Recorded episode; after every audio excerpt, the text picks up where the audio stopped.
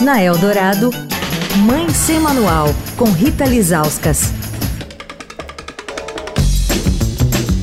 Oi, gente, Mãe Sem Manual encerrando a semana que passamos ao lado da Tere Fogaça de Almeida, que é educadora e diretora da Escola Ágora. A gente passou a semana discutindo educação, escolas, mudanças no mundo, principalmente depois da pandemia.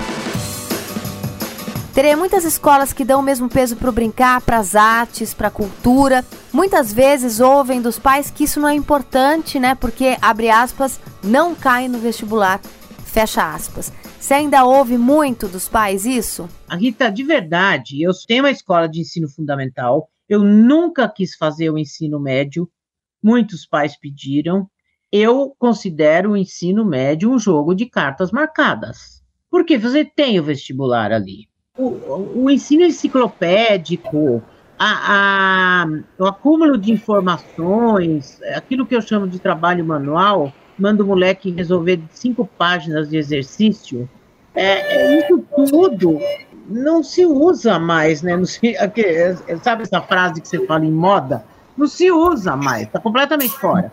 Sabe o que é para mim fotossíntese, Rita? Luz do sol, que a, que folha, a folha traga, traga. Luz, em verde novo. Em verde novo. Isso é fotossíntese. Nós queremos a fotossíntese do Caetano. E não a fotossíntese do livro de ciências de, dois, de mil anos atrás. Eu vou te dar um exemplo agora do que é para mim o aluno que eu quero formar. A gente começou o ano refazendo o caminho da Semana Moderna de 22. Então, nossos alunos, cada grupo escolheu. Os primeiros anos escolhem muito a Tarsila do Amaral, né? Ela é muito plástica para criança. Mas o terceiro ano escolheu Anitta Malfatti.